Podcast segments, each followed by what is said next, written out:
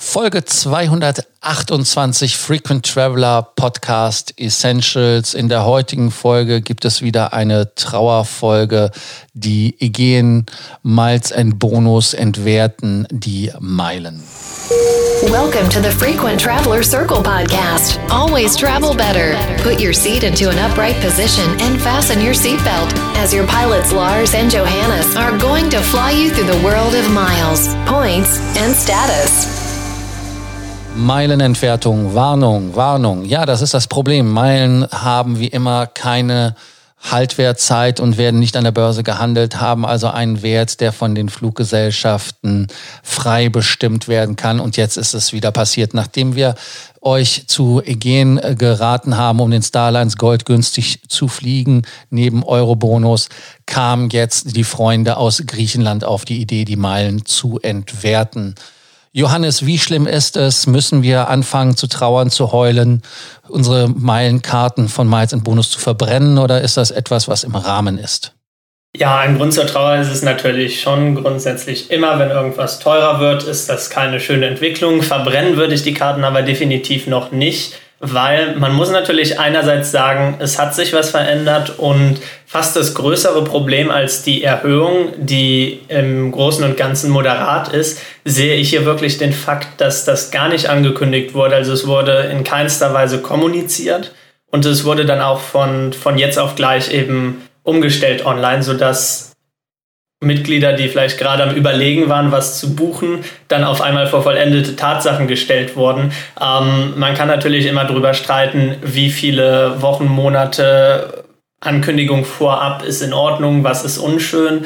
Äh, Miles and Mord in der Hinsicht definitiv dazugelernt. Die letzte Meilenerhöhung Anfang dieses Jahres, die wurde vorab kommuniziert, sodass jeder noch die Möglichkeit hatte, vorher zumindest äh, ja, bestehende Pläne noch umzusetzen und von den alten Preisen zu profitieren. Aber man sieht bei vielen Airlines, dass das äh, leider nicht immer so gemacht wird. Die feine Art war es sicherlich nicht. Wenn man sich dann aber mal anschaut, was ist denn tatsächlich passiert, dann muss man sagen, es wurden erstens nicht alle Tarife angepasst. Was tatsächlich teurer geworden ist, ähm, ist, wenn man von Europa aus in den Osten fliegen möchte, ganz unabhängig davon, ob es der Nahe Osten ist oder dann doch ähm, Asien.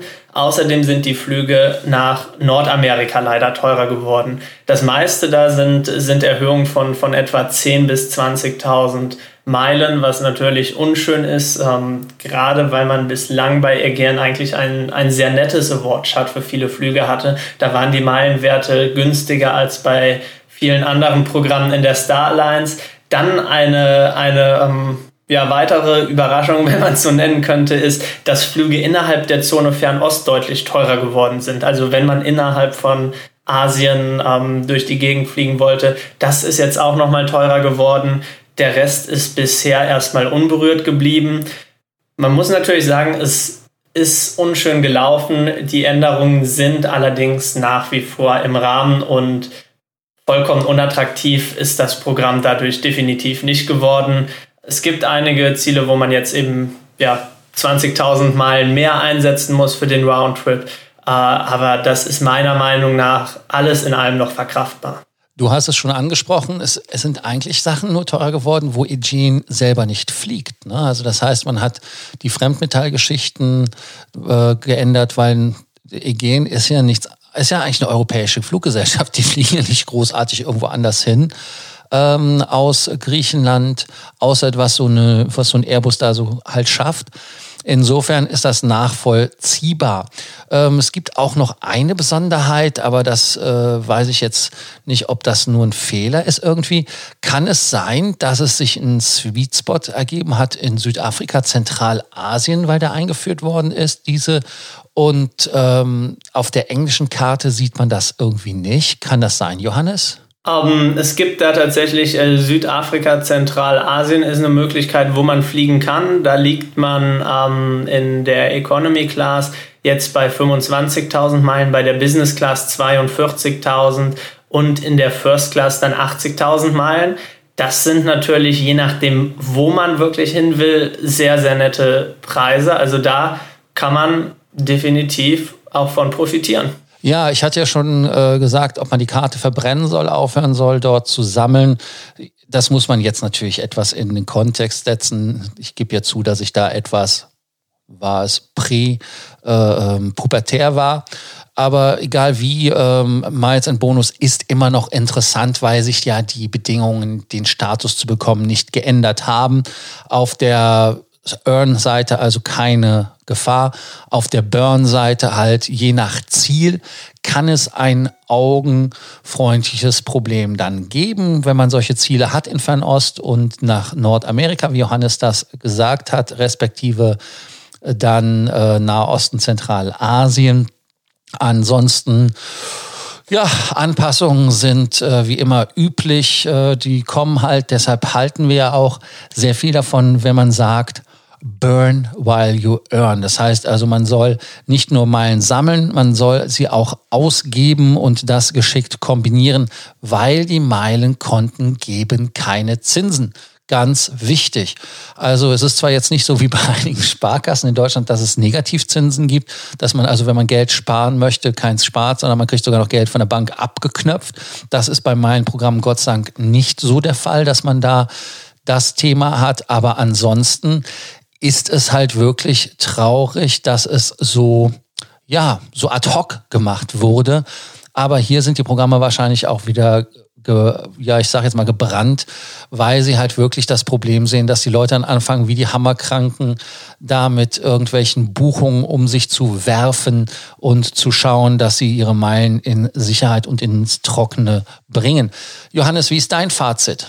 Ja, es zeigt mir nur noch einmal mehr, dass man, dass man sich genau dem bewusst sein sollte. Man begibt sich da mehr oder weniger beim Meilensammeln in die Hand einer gewissen Airline. An der Stelle vielleicht auch nochmal das Lob an Miles and More, die wirklich äh, in der Hinsicht dazugelernt haben und seit längerem die Änderungen ja, sehr transparent und vorab ankündigen. Haben wir ja auch gerade wieder gesehen mit dem Thema äh, Status, Requalifikation und Qualifikation, dass das jetzt mit über einem Jahr Vorlaufzeit angekündigt wurde. Das sind natürlich schöne Sachen. So wünscht man sich das. Es ist leider nicht bei jedem Programm so. Ansonsten, das Award-Chart ist auch weiterhin okay, um da mal ein paar Zahlen in den Raum zu werfen.